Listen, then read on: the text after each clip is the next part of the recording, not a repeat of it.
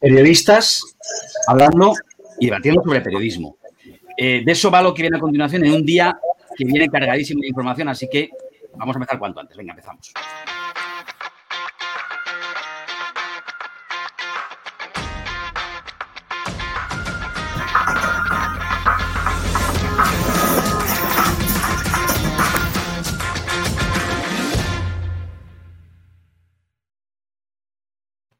Bienvenidos un día más a Periodismo 2030. Eh, ya está, ya tenemos aquí a todos, ya tenemos la mesa puesta. Os voy a presentar enseguida a todos, pero al primero está Fernando Jauregui. Fernando, ¿cómo estás?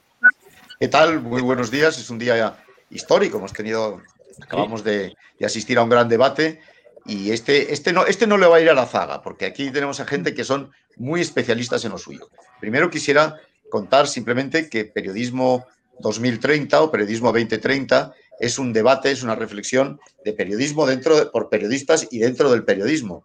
¿Qué es lo que vamos a hacer los periodistas a partir de ahora en esta nueva era que se abre? Bueno, cada día se abre una nueva era en España, pero, pero estamos, en estamos claramente ante un reto completamente inédito en nuestras vidas profesionales. Hemos hecho un foro, hemos creado un foro, ya somos eh, más de medio centenar de periodistas eh, adscritos a este foro, a nuestro club 2030.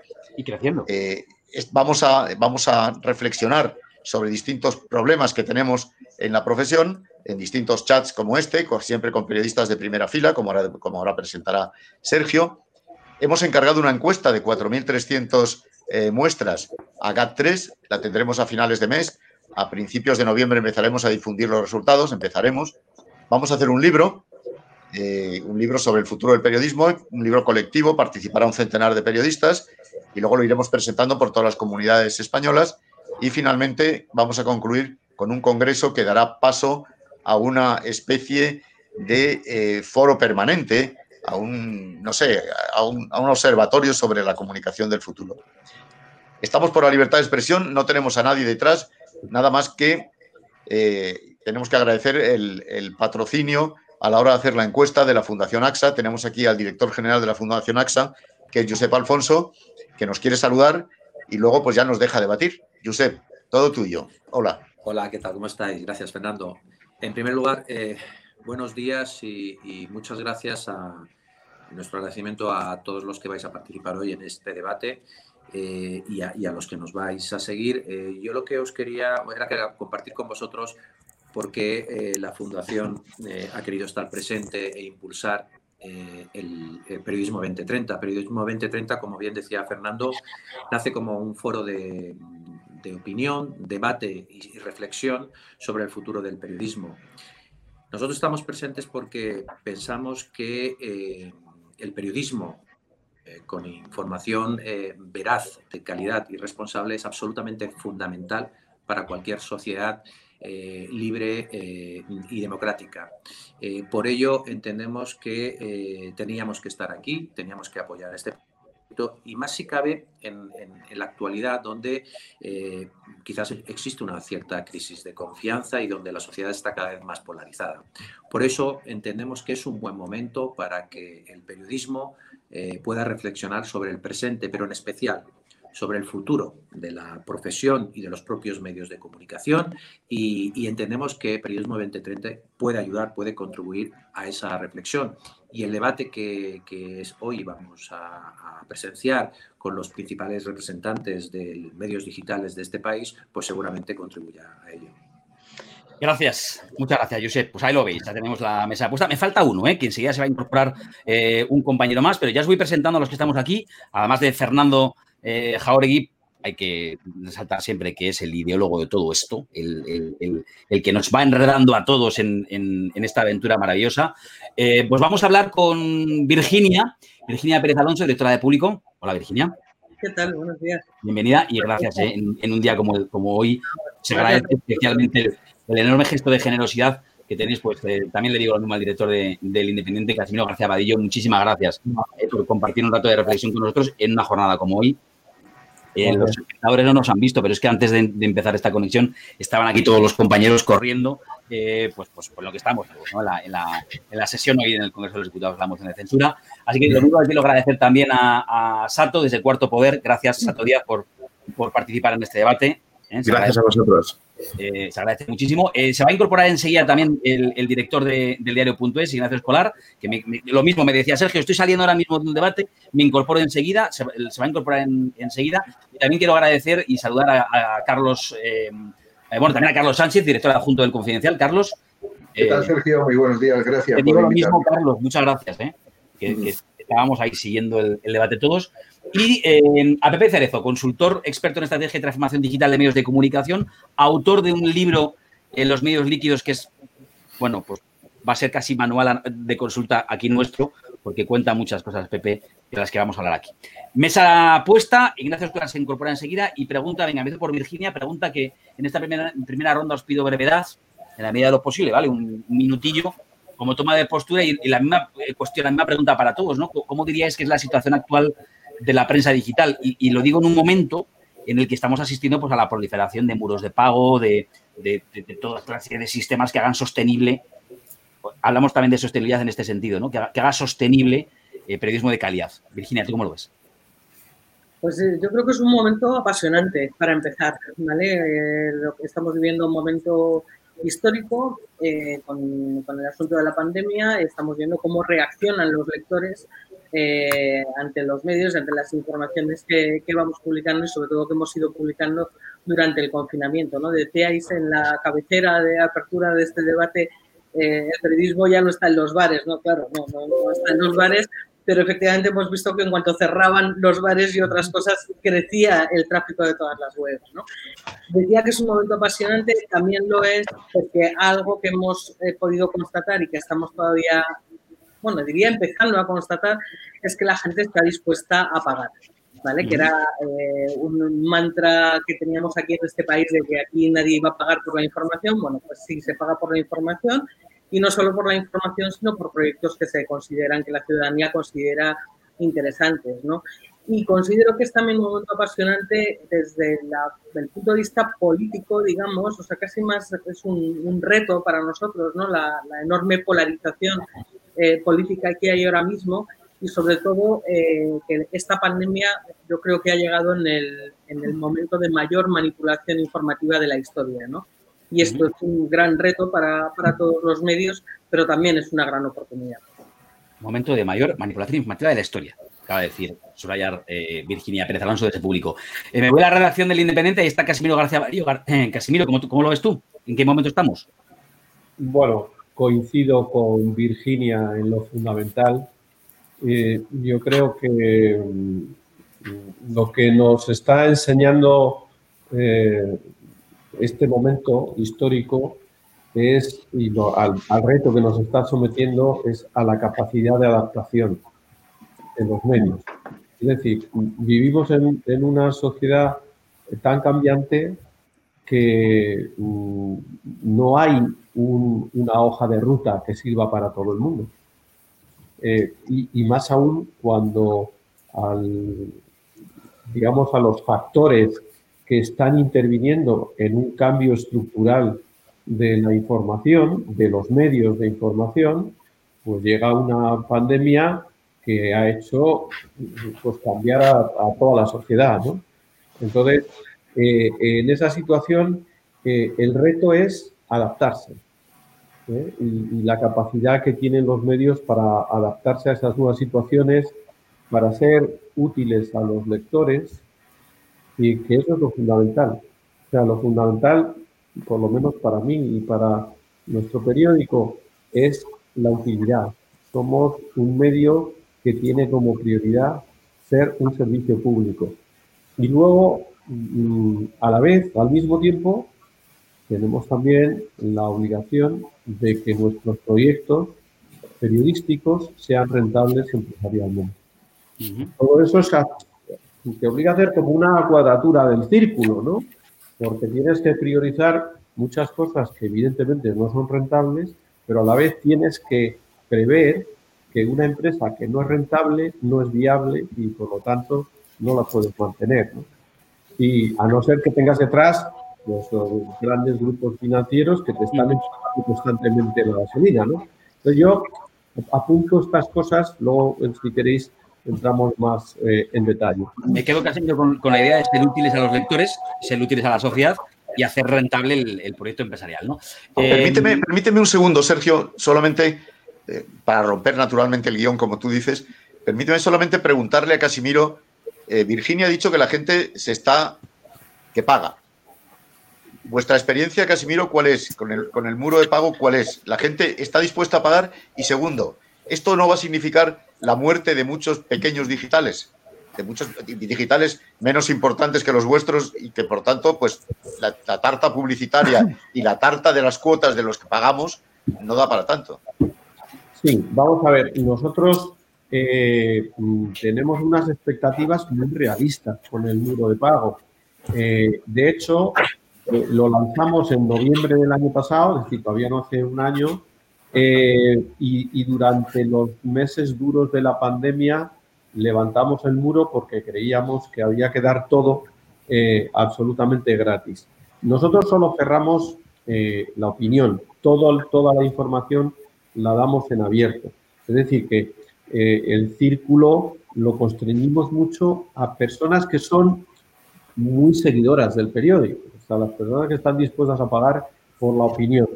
Entonces, eso, hoy por hoy, para nosotros, ¿qué representa? Pues un 5% de nuestra facturación.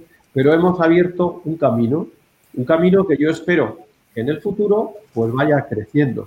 ¿Es la tabla de salvación? No, pero hay que ir trabajando para construir ese, o para reconstruir, mejor dicho, ese lector de periódicos que ha estado acostumbrado durante los últimos 15 años a no pagar por la información. Es decir, estamos en un proceso que tiene que ser de reeducación. Decir a la gente, oiga, que por lo que usted pagaba hace 15 años, sigue teniendo el mismo valor que hace 15 años. O sea, que la información no es gratis.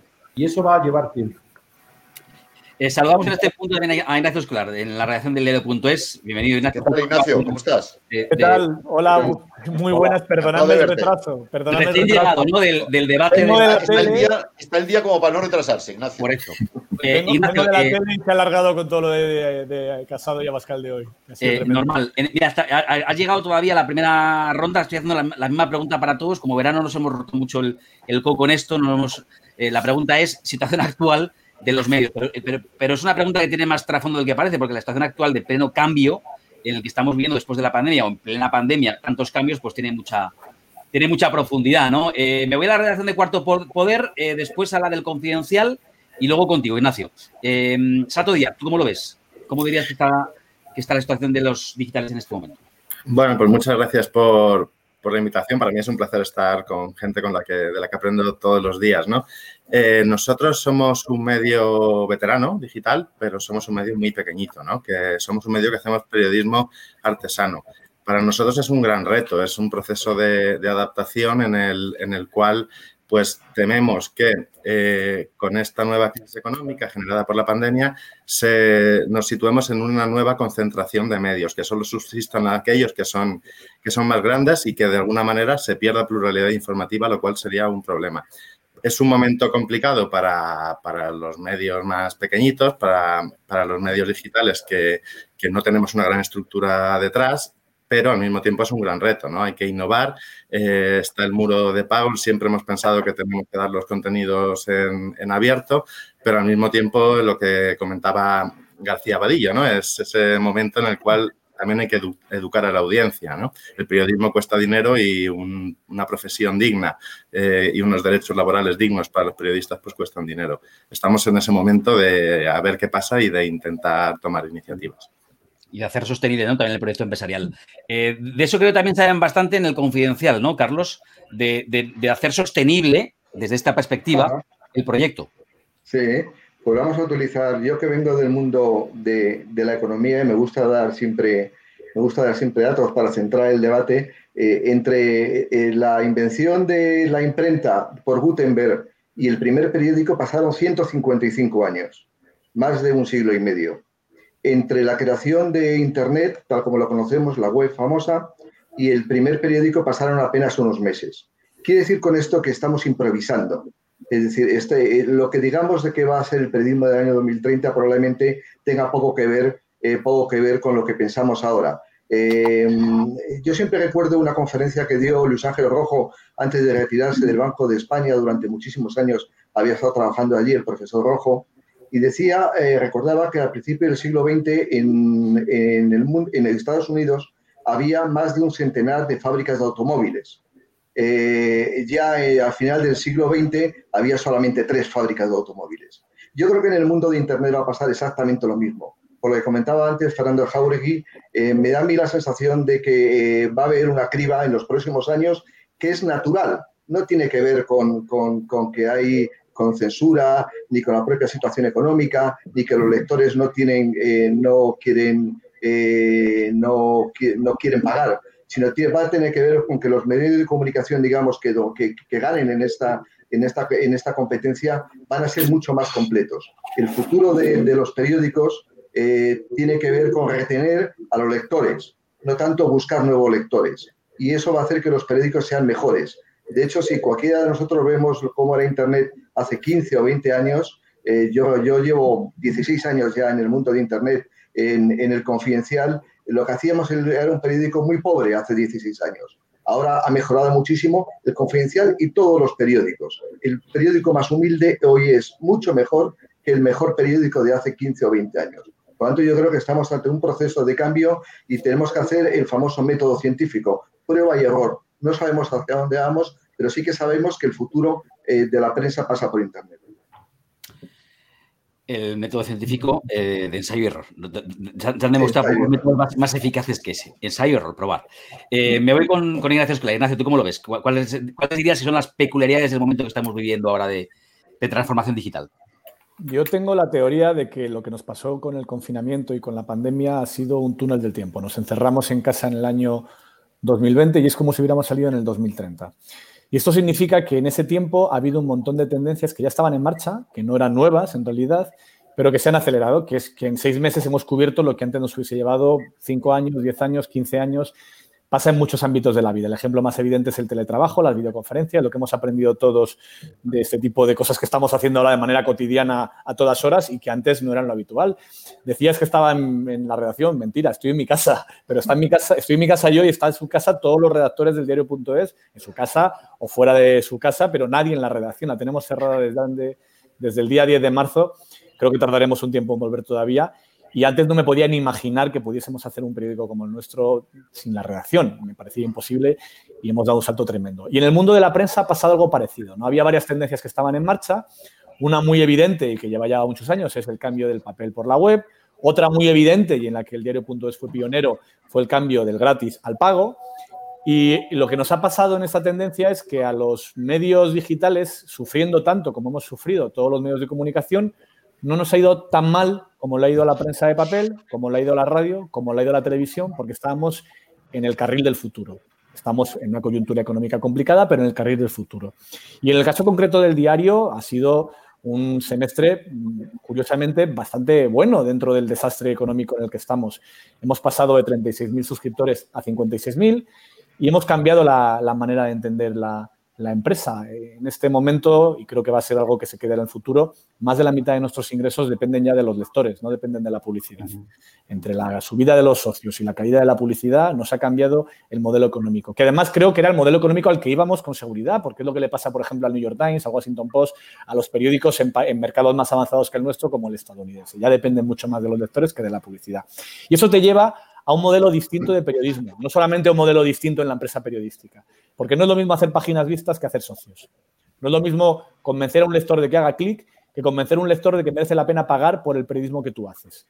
Te lleva a un modelo editorial completamente diferente, donde técnicas que hasta ahora, en esta locura de ser el más, eh, más eh, guapo en Comscore, eh, se, ha, se, han aplicado con profusión en muchísimos medios, en una competición alocada similar a la que en su momento tuvo la prensa de papel con las promociones de pago y que acabaron arruinando las cuentas de resultado de muchos periódicos, algo que en origen era una vía de ingresos y que acabó siendo una vía de gasto, pues algo parecido ha pasado en los últimos años con la locura de las páginas vistas de Comscore. Creo que es un modelo fracasado y que va a llevar a todos los medios, ya está pasando con muchos de los que estamos en esta mesa, a un cambio de estrategia, donde es mucho más importante lograr un lector que pague que un lector que haga.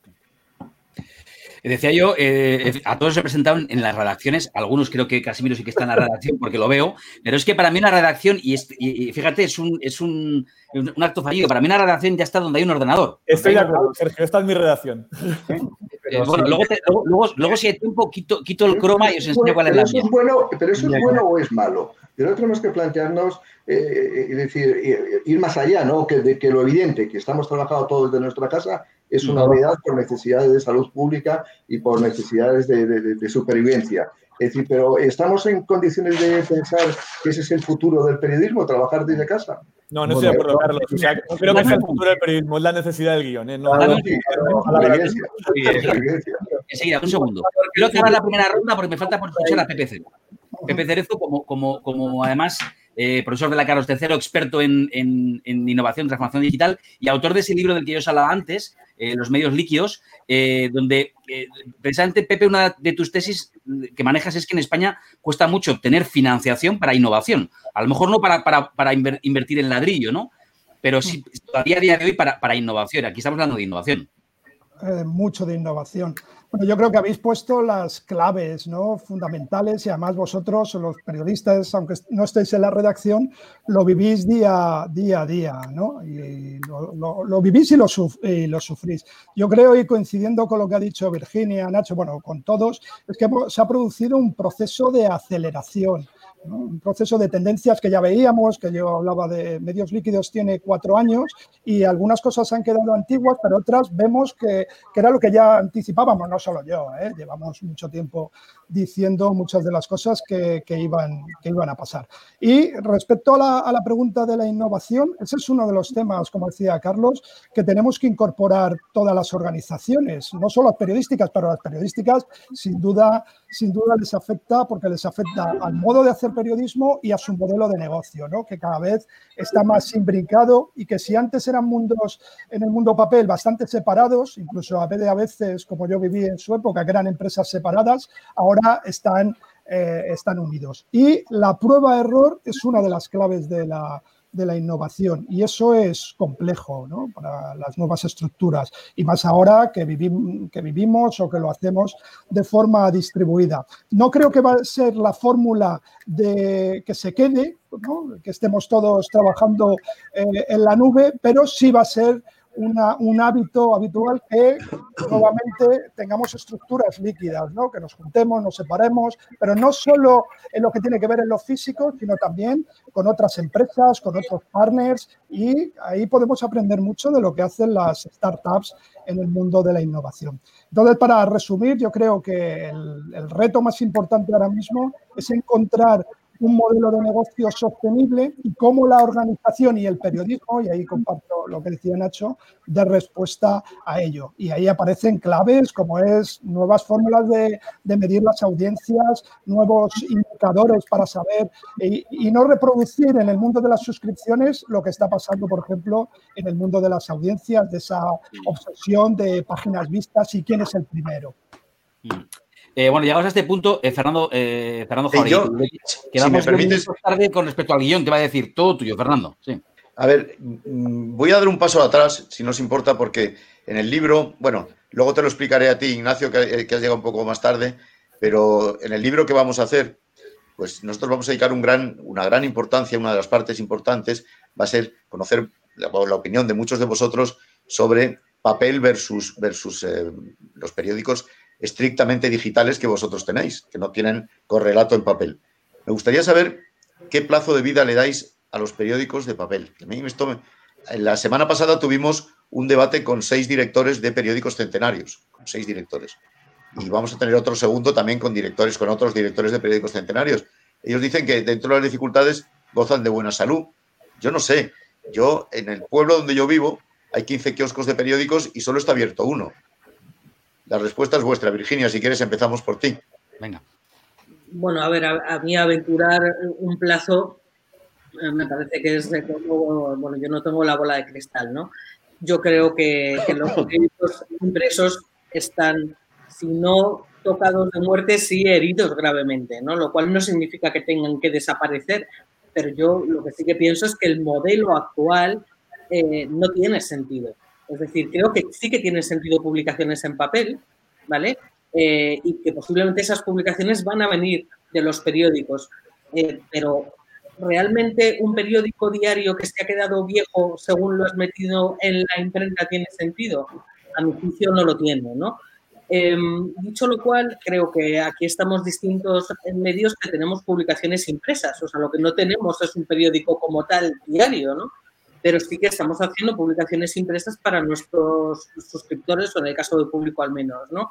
Eh, y esas publicaciones tienen una gran acogida, ¿no? Eh, y al final lo que recogen es un trabajo mucho más eh, analítico, más reposado, en un formato que apetece leer, eh, que apetece disfrutar, digamos, ¿no? Eh, para el consumo, entre comillas, eh, rápido de información, como puede ser un periódico diario, creo que ya tenemos el, el, modelo digital, ¿no? Por tanto, creo que en esto también estamos viendo ya una evolución y creo que la, la, vamos a ver más acentuada, ¿no? Pero la realidad, como bien decías, Fernando, es que los kioscos mm, venden de todo menos periódicos. O sea, hay que, solo hay que darse un paseo por la Gran Vía eh, para ver que son las nuevas tiendas de, de souvenirs, ¿no? Pero casi no hay periódicos, yo por lo menos no los, no los encuentro, ¿no? Por tanto, yo creo que, está claro que es un modelo eh, al menos herido. Eh, yo veo complicado que sobreviva tal cual está planteado ahora mismo. Pero, insisto, creo que hay una evolución y que vamos a ir a esa evolución y que va a seguir habiendo productos impresos, sin duda. Carlos. Yo es que suelo tener, una, suelo tener quedarme en minoría, porque la mayoría de nuestros colegas y de la gente con la que hablas, sobre todo gente joven, piensa que el papel no tiene ningún futuro. Yo creo que tiene mucho futuro, el papel en contra de la tendencia general. Y tiene mucho futuro en cuanto los periódicos que ahora estamos aquí y otros que no están aquí, eh, sean capaces de generar excedentes, de generar beneficios. Y esos beneficios eh, van a ir fundamentalmente a hacer un producto de papel de mucha mayor calidad. El papel se ha caído, evidentemente, eh, como dice Virginia ahora, por la irrupción de Internet, porque tenemos noticias en tiempo real y ahora somos capaces de dar lo que ha dicho Pablo Casado hace, poco, hace pocos minutos, el papel tiene poco que jugar.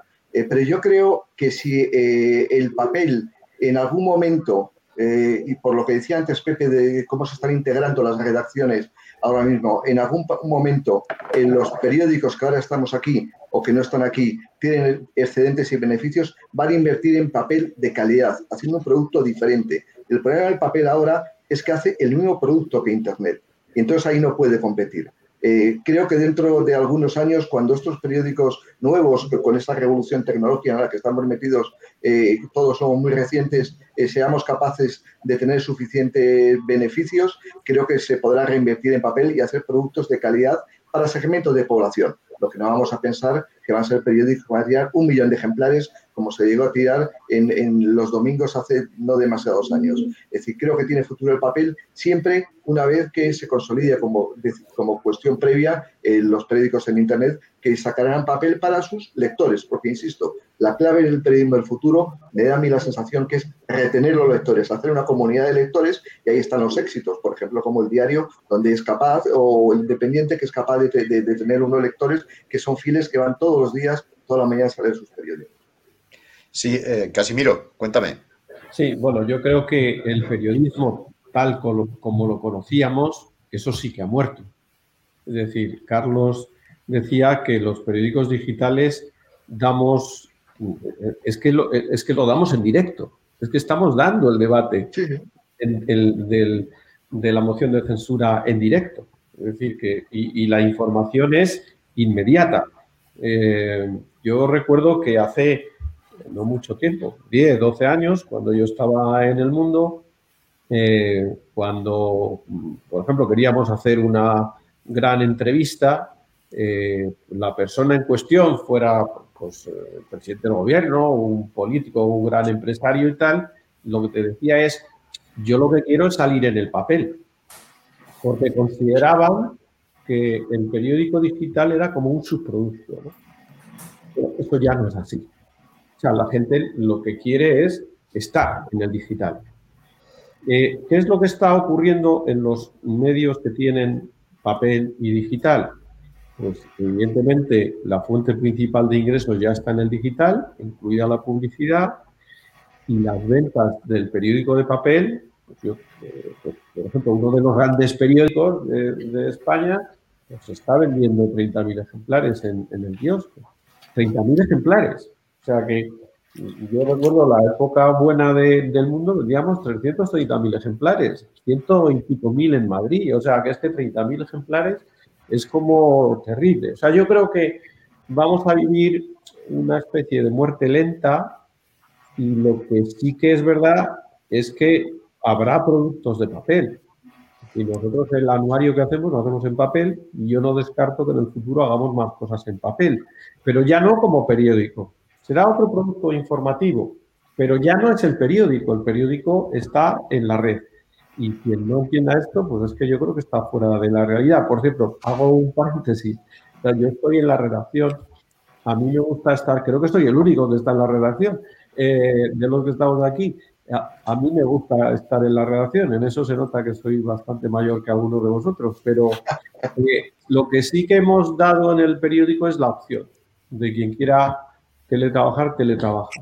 Y quien quiera partir la jornada y teletrabajar y trabajar en la redacción, lo hace. Y curiosamente, en esa opción, esto a lo mejor os va a sorprender, un tercio ha preferido seguir viniendo al periódico, un tercio teletrabajar y un tercio mitad y mitad. O sea que yo creo que el dar la opción es importante porque hay gente que trabaja mejor aquí que en su casa y hay gente que trabaja muy bien en su, en su casa. Y de hecho, durante la época que estuvimos todos teletrabajando, a mí eh, me sorprendió más que a vosotros incluso que el periódico funcionó muy bien, porque yo no concebía que el periódico pudiera funcionar fuera de una redacción, no lo concebía. Ahora sí lo concibo. Y, yo me parece que ha sido una lección para todos el, demostrarnos que lo podíamos hacer. Ignacio, cuéntame.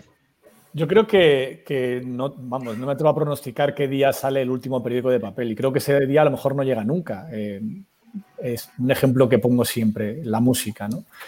Siguen saliendo discos en vinilo, son objetos caros, de coleccionista, minoritarios, hace mucho tiempo que ya no son el hermano mayor de la distribución musical, ha sido superado no, ya por el CD, por la distribución digital y ya directamente no hay objeto físico. Y creo que con, los con el periódico en papel ya está pasando algo similar.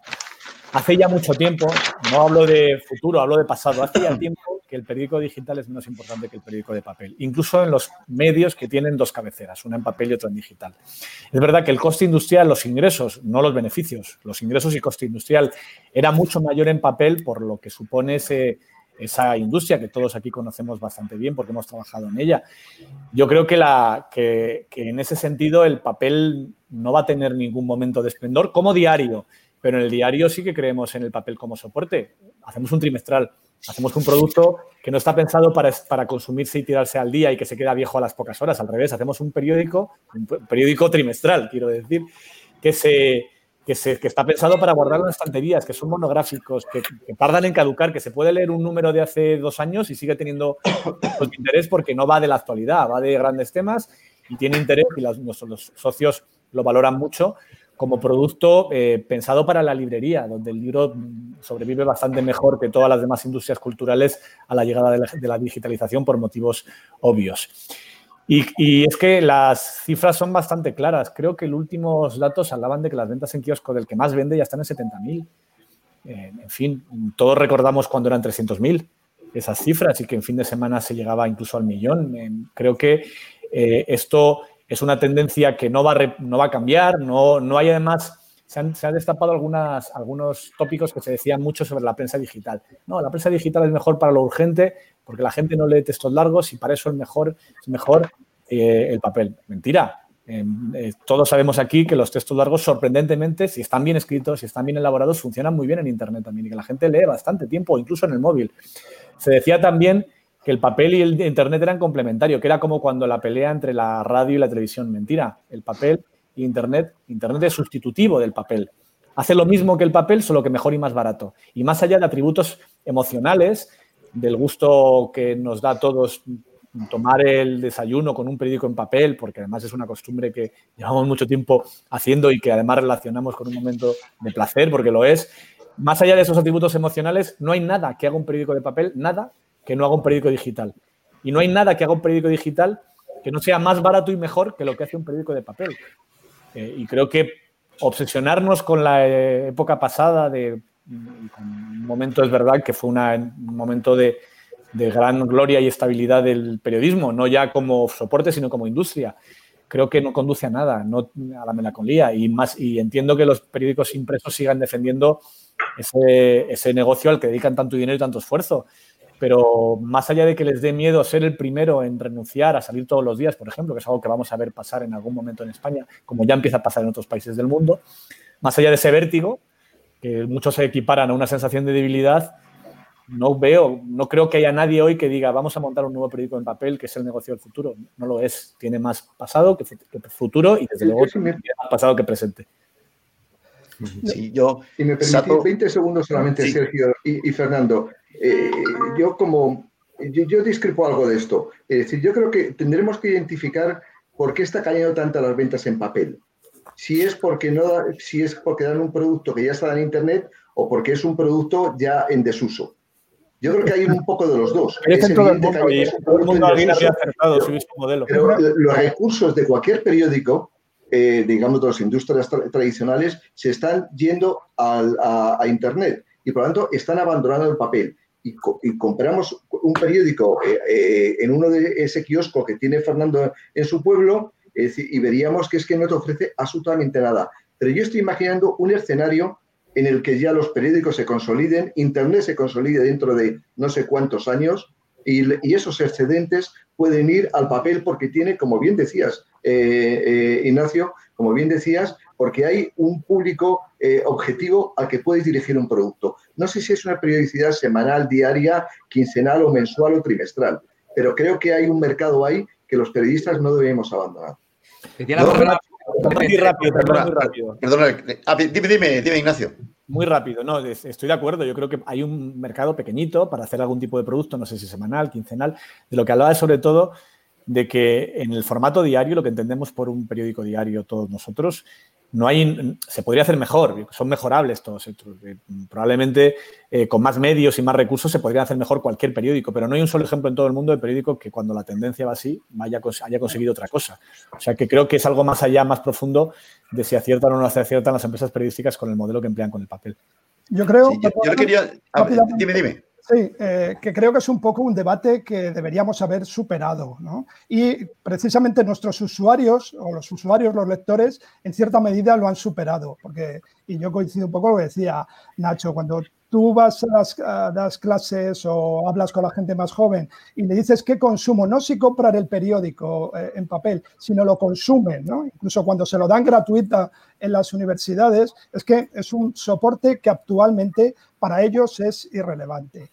Entonces creo que eso la industria lo está, llevamos más de una década viviéndolo y nuevamente el COVID lo ha acelerado. ¿Cuándo va a eliminarse? Creo que es irrelevante y mientras siga dando dinero, pues evidentemente será una, fuente eh, importante de ingresos. Pero creo que el, debate tiene que ir o el, foco en, nuestros usuarios nuevamente, ¿no? En qué periodismo se puede hacer y ya veremos qué canal hay que aplicar y a partir de eso qué modelo de negocio. Y creo que verás, Pepe, verás, Pepe. en nuestros usuarios y no tanto en nuestros canales o, o, lo que a nosotros nos gustaría, como decía Nacho, la melancolía de un mundo que para bien o para mal está en vías de desaparición. Pero verás, Pepe, yo, eh, y, se lo voy a preguntar a Sato, pero yo eh, creo que el debate existe. El debate existe desde el punto y hora de que la prensa, la prensa en papel o de determinados medios todavía insisten en que los digitales carecen de fiabilidad, son más frívolos, hablan de los digitales en general.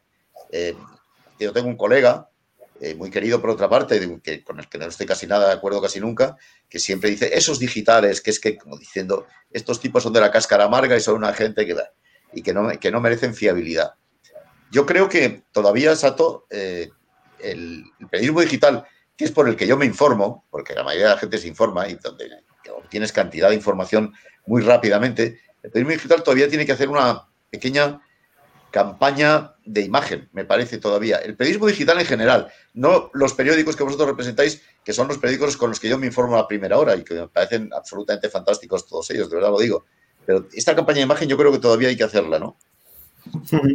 Fíjate que yo creo que también hay un componente evidente que es generacional, en el sentido de que, de que cuando las nuevas generaciones son nativas tecnológicas, pues también el propio papel se, se desecha por costumbre, no, no es una cuestión ya de, cómo se lo plantea la empresa periodística, sino de cómo es la sociedad, ¿no?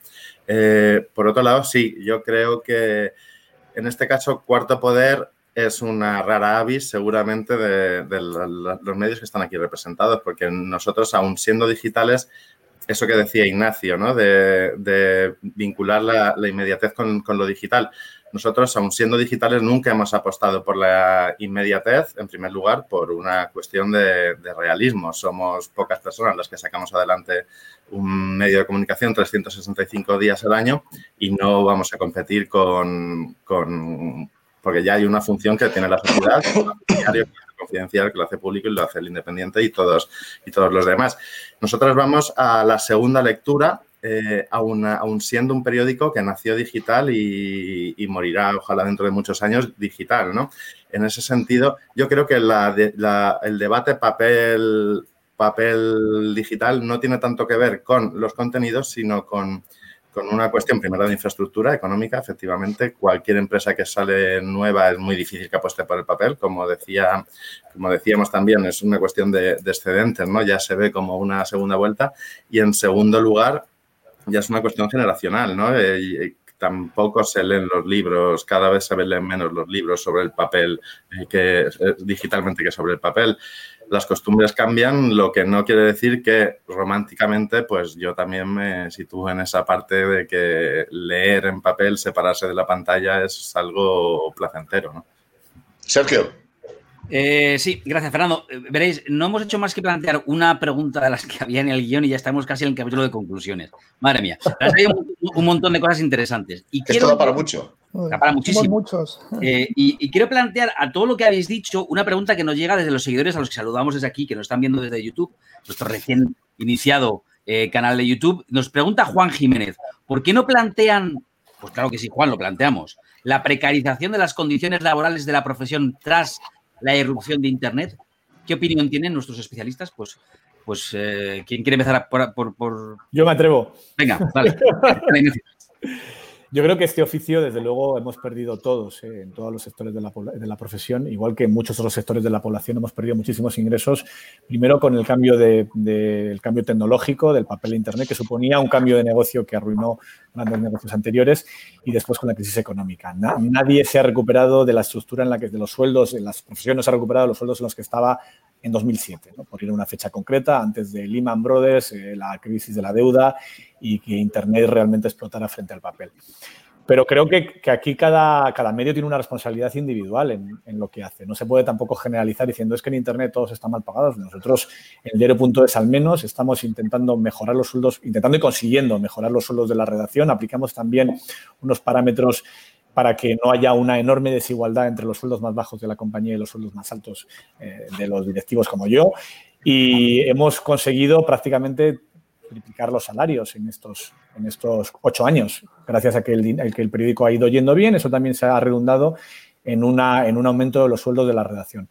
Un redactor que empieza con el diario como su primer contrato, un becario que acaba de empezar en el diario. Después de seis meses de beca, que es el periodo máximo en el que suelen estar, muy puntualmente hay algún caso que dura un poquito más, pero es lo raro, se queda o no se queda. Se suelen quedar uno de cada tres. Y los que se quedan, se quedan con un contrato que el primer mes están ganando unos mil euros, algo más de mil euros, mil cien euros netos al mes.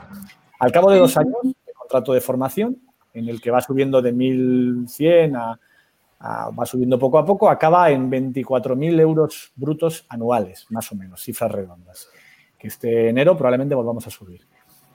Es unas condiciones, estoy hablando de un periodista que tiene 26 años, 25 años, 27 años y que afronta su primer empleo.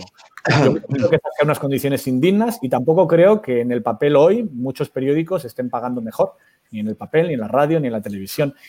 Eh, por lo cual no estoy de acuerdo en que los medios de Internet estemos pagando peor de lo que pagan otros, otros, otros medios en el mundo de la, la comunicación. No son los sueldos de antes. Yo recuerdo lo que pagaba un redactor base en público en el año 2007, 30.000 euros al año. Un redactor con dos, tres años de experiencia. Ojalá pudiésemos volver a esos sueldos y poco a poco nos vamos acercando un poquito. Pero lo que quiero decir es que no es un problema de Internet, es un problema del sector en general. Y que si hay un sector ahora mismo donde los sueldos están mejorando, es en Internet y no en el papel, ni la radio, ni creo que tampoco demasiado, aunque es otro mundo distinto, siempre en la televisión. Aquí Ignacio no está de acuerdo con la premisa de la precarización. Eh, ¿Cómo lo ves? Depende, estaba precarizado mucho más hace siete años que ahora. Eh, Casimiro, Virginia, Carlos. Sí, cuando no, eh, claro, cada medio tiene su propia historia, ¿no? Y yo creo que generalizar, pues es uno de los mayores errores que se pueden cometer.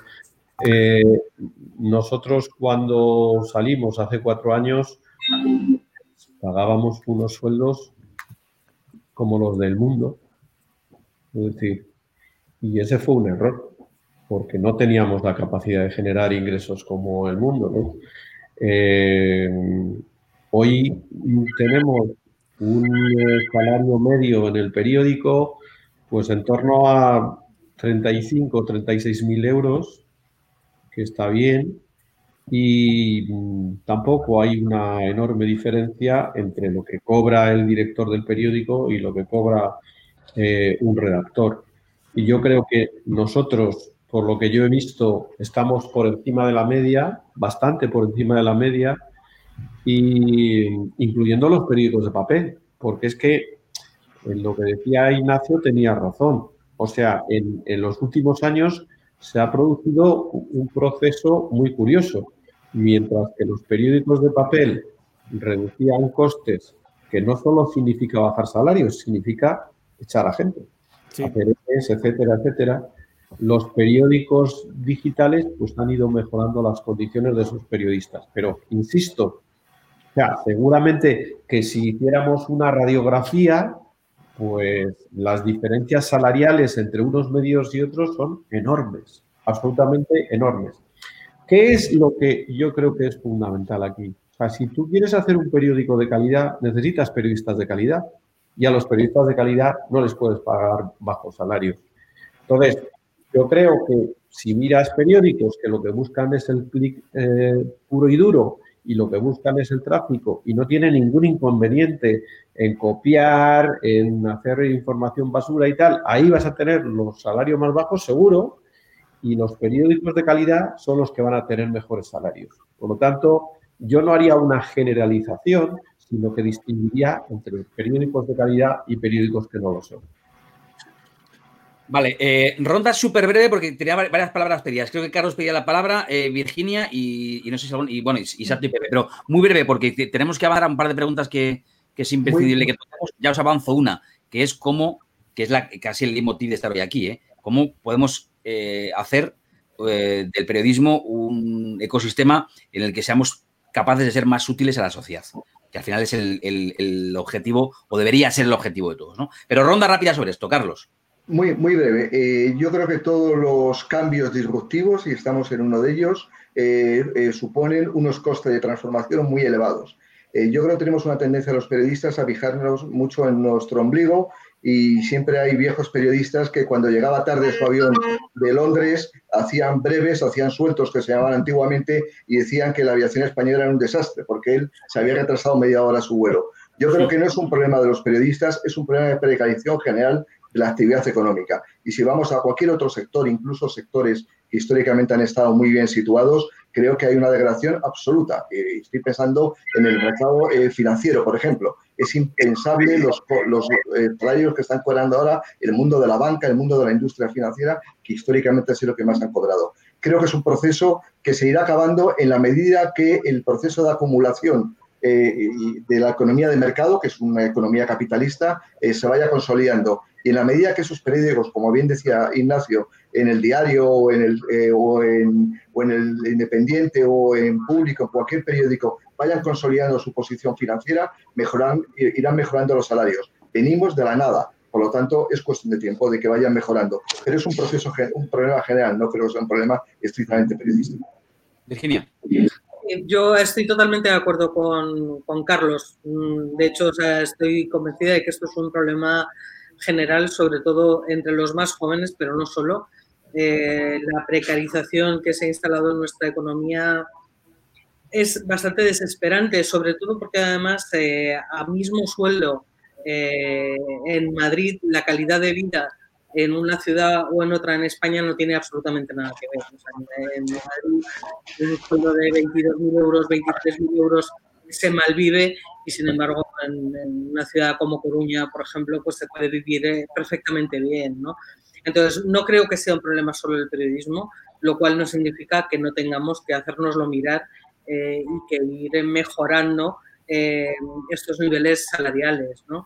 Eh, yo en la redacción siempre digo una cosa, cuando me dicen, por ejemplo, ¿no? somos pocos, necesitamos más manos, ¿no? Y, claro, yo tengo experiencia en trabajar en redacciones muy grandes y siempre digo, mira, aunque fuéramos 500, necesitaríamos siempre muchas más manos, ¿no? Porque cuantos más somos, más queremos hacer, ¿no? Y a, ver, cubrir información es casi ilimitado, ¿no?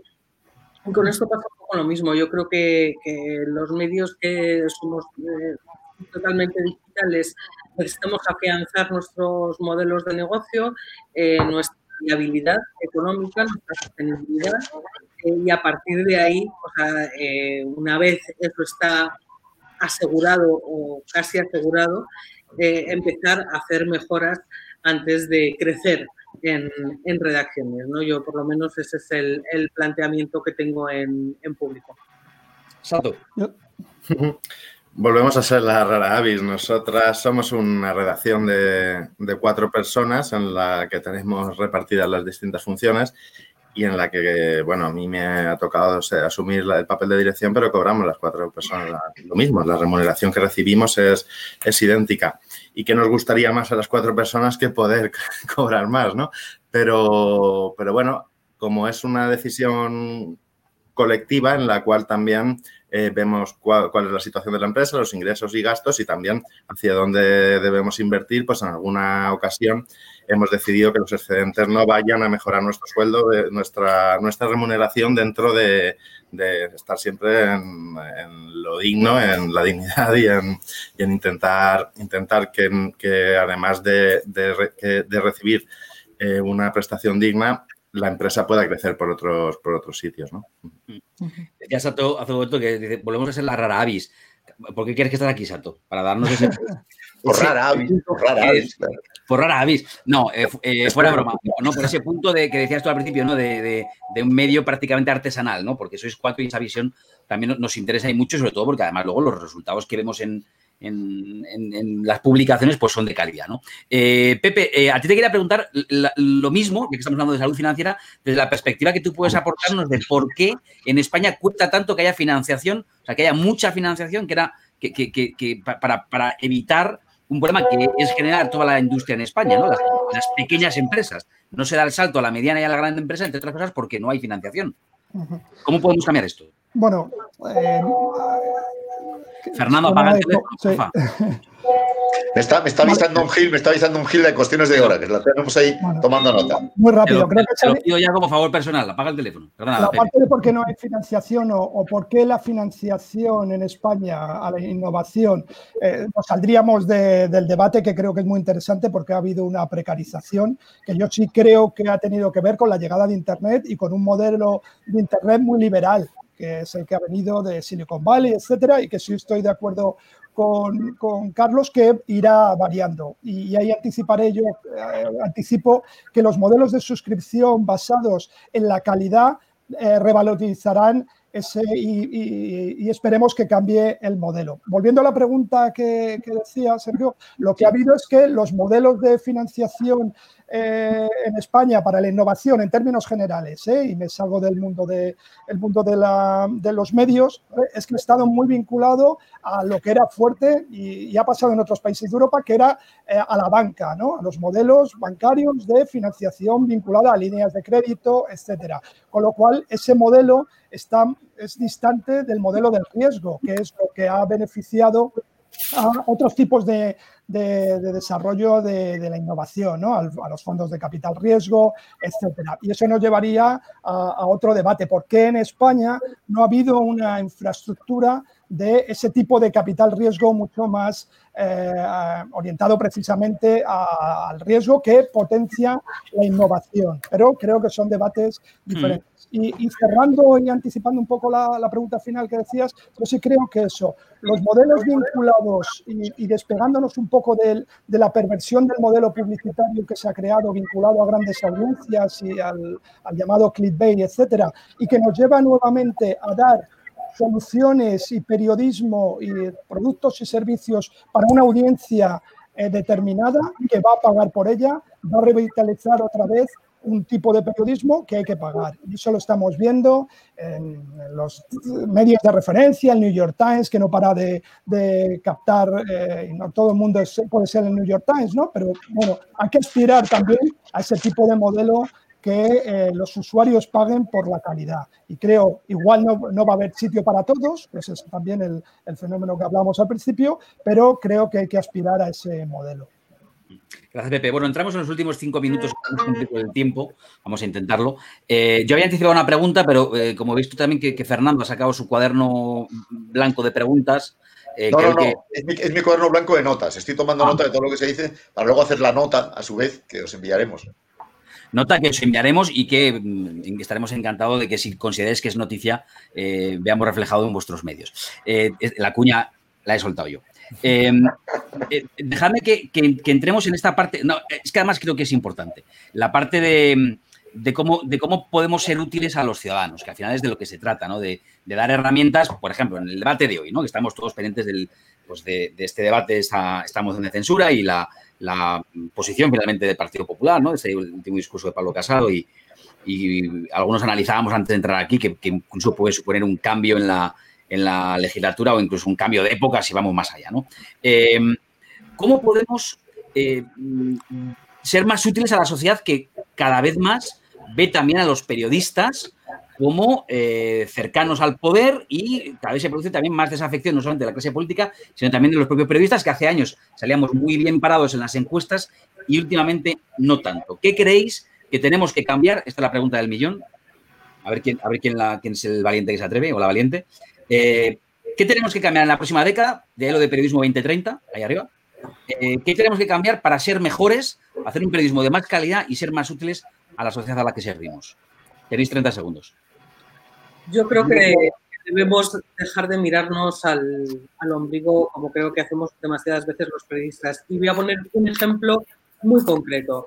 Eh, hace unos meses, eh, varios medios de comunicación, eh, medianos, pequeños, nos planteamos y le pedimos al CIS que hiciera una encuesta sobre la monarquía y sobre el modelo de Estado, dado que el CIS se negaba a preguntar.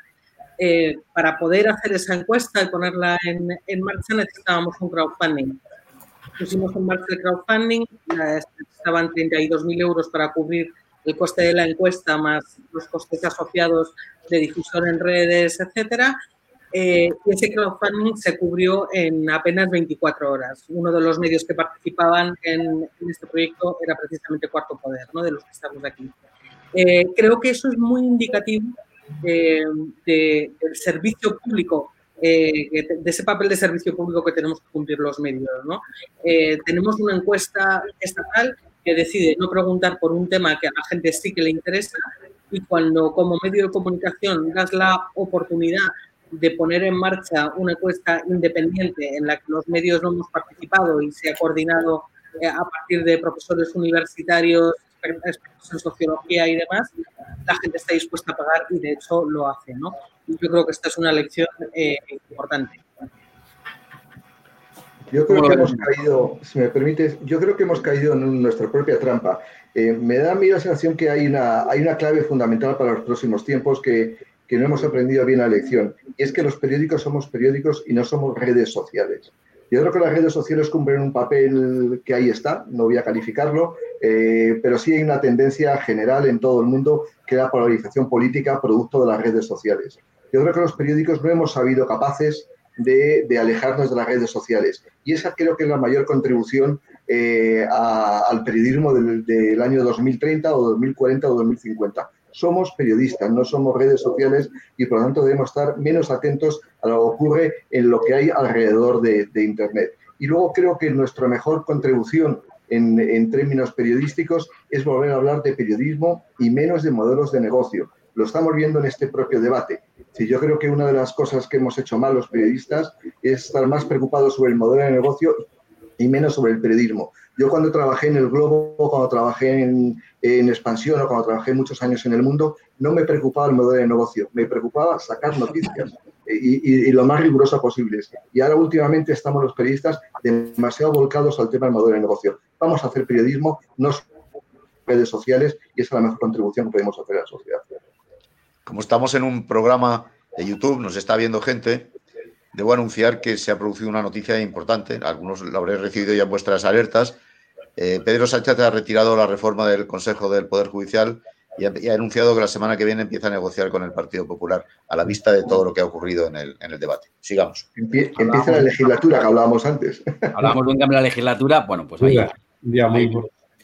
Eh, venga, rápidamente sobre, sobre esto, cómo ser, ser, mejores y mejorar la calidad del periodismo para ser más útiles. Eh, Casimiro, Sato, Ignacio y Pepe, y vamos concluyendo. Yo creo que para mí, o sea, cada uno tiene su propia fórmula, yo creo que es la fórmula del viejo periodismo, que es un reto diario. O sea, los periódicos tienen que sorprender, no tienen que defraudar a sus lectores y tienen que provocar la desazón de la competencia. Estas son las reglas de juego y seguirán siendo las reglas de juego. Es decir, en definitiva, hacer buen periodismo. No hay otra fórmula. O sea, yo creo que el que busque eh, subterfugios, el que busque trucos, etcétera, podrá tener un momento de éxito. ¿eh? O podrá tener ese flash que dice, bueno, he encontrado la, la lámpara maravillosa, pero no hay lámpara maravillosa. Los periódicos se hacen cada día y se hacen cada día teniendo que ver, y eso es una labor muy importante de los directores, eh, eh, enseñando a sus periodistas también a que lo más importante es que publiquemos información seria, contrastada y rigurosa. Hacer buen periodismo. Sato.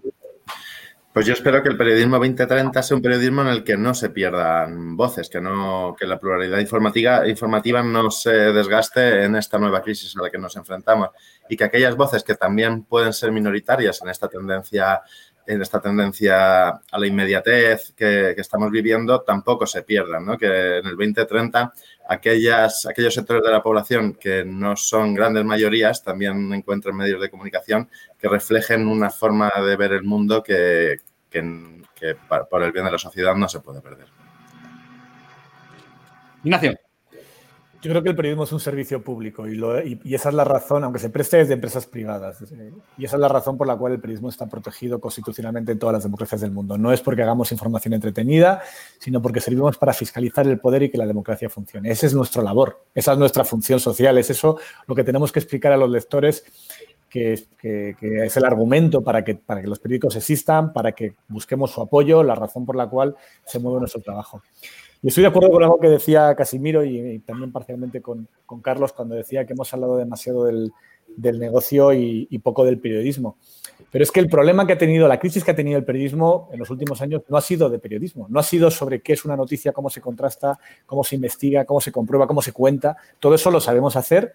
No ha cambiado tanto como parecía, aunque hay algunas novedades. Con la llegada de Internet tenemos nuevos formatos, nuevas herramientas, pero la esencia es exactamente la misma que provocó que el periodismo estuviese protegido constitucionalmente en las democracias y lo que ha entrado en crisis, o lo que durante un tiempo ha estado en crisis, aunque creo que esa crisis ya ha acabado porque existen modelos que demuestran, y no solo hablo del nuestro, hablo de muchos otros que también estamos en esta mesa, que demuestran que el periodismo digital tiene muchísimo más futuro y ya tiene un presente, lo que ha cambiado en el periodismo en estos años ha sido el modelo de negocio, cómo se conseguía pagar los sueldos de los periodistas, básicamente, cómo hacer que este oficio tan importante para la sociedad no fuese un voluntariado, porque yo no quiero vivir en un sitio donde los policías sean voluntarios, los maestros sean voluntarios, los médicos sean voluntarios o los periodistas sean voluntarios en redes sociales, en este caso.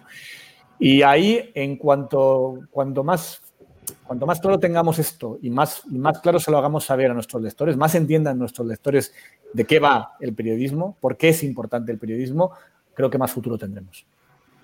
Y Pepe. ¿Tú cómo lo ves? Bueno, eh, vuelvo a lo que decía y coincido con Nacho. Yo creo que, y lo decía yo al principio, el, negocio está imbrincado en el periodismo y no podemos separarlo. Porque si no es el principal reto que tiene la, la industria periodística, si es el más acuciante, es encontrar un modelo de negocio. La clave es que ese modelo de negocio, para encontrarlo, tenemos, y para resumir, que preguntar más y escuchar más a nuestros lectores y olvidarnos un poquito de Comscore y Google Analytics. Pues también es un buen titular. Escuchar más a los lectores y olvidarnos un poquito de, Comscore y Google, Analytics. Eh, Fernando, con esto. Yo creo que. Yo, si no fuera el día que es, me aprovecharía mucho más de vosotros, estaría tras dos horas debatiendo, porque tenemos que, hay un montón de asuntos que no han salido, eh, fake news, aunque hemos hablado de contratar información, eh, bueno, hay un montón de asuntos que me gustaría haber tratado, pero no hay tiempo para más, eh, de momento hoy. Fernando, ¿te atreves a poner, un par de conclusiones? Me gustaría, volver a invitaros a todos a, terminar. Yo me quedo con muchas ganas de seguir hablando de estas cosas. Ah. Me parece que tenemos eh, los, los, eh, espectadores que tenemos en YouTube ahora mismo están bastante deseosos también por lo que estoy viendo. Estoy recibiendo cantidad de noticias, pero claro, estamos en lo que estamos. Yo lo que quiero es consideraros a todos miembros de nuestro club eh, Periodismo 2030. Espero que esto vaya más. Ya te contaremos, Ignacio, lo que estamos haciendo, que a ti no ha dado tiempo porque has llegado un poco tarde, pero esto va a tener su cosa. Os iremos pasando todos información sobre los resultados de la encuesta, por ejemplo, y sobre lo que vamos haciendo. Pero el resultado de la encuesta sobre lo que piensan los ciudadanos de nosotros eh, va a ser eh, curioso. Me temo. En el mejor de los casos, curioso. Que os agradezco muchísimo, que es un día muy, es muy, para agradeceros muy especialmente que hayáis estado todos con nosotros. Me ha parecido interesantísimo todo lo que habéis dicho, de verdad te lo digo, interesantísimo. Y bueno, en la semana próxima, la semana próxima tenemos un debate con alumnos de las facultades de toda España de Ciencias de la Información eh, para ver un poco cómo tiene que cambiar, a la, luz de lo que estamos diciendo, cómo tiene que cambiar la enseñanza. lo tendremos también otro con los catedráticos, con catedráticos de distintas universidades, algunas nos apoyan a nosotros. Y bueno, y así va, vamos a seguir cada semana con uno o dos debates del máximo interés para lo que va a ser el nuevo periodismo que estamos haciendo. Así que esperamos que nos sigáis, que nos sigáis todos, vosotros también. Ya sabéis, ahora os mandaremos una nota y oye, si, si merecemos el honor de estar en vuestros medios, nos encantará. Y si no, pues también nos encantará seguir con vosotros. Muchas gracias y un fuerte abrazo a todos. Muchas gracias a todos. gracias a Ignacio del Diario, a Virginia Pérez Alonso de Público, a Casimiro García Vadillo del Independiente, a Todía de Cuarto Poder, Carlos Sánchez del Confidencial y Pepe Cerzo que nos, que nos ha ayudado de esa perspectiva un poco de, experto. Nos encontráis ahí donde estáis viendo en las redes sociales, Periodismo 2030 en Twitter, también en Instagram y en Facebook. Tenemos una web recién estrenada donde ya por cierto, en nuestro club ya, ya estáis algunos y los que no estáis estaréis en periodismo2030.com y nos encontráis en el... Si nos estáis viendo es que estáis ya en el canal de YouTube, Periodismo 2030, pero si, si, si no es así, darle ahí a suscribiros y cada semana tendremos un debate de como mínimo, como mínimo prometemos que como mínimo será casi del nivel del de hoy, casi. Eh, he dicho como mínimo casi, o sea que, en fin, que gracias a todos y también gracias a la Fundación AXA, que sin ellos sería imposible que estuviéramos hoy aquí. Gracias a todos, hasta la semana que viene. Gracias, compañeros. Casimiro tenía prisa. Bueno, muchas gracias.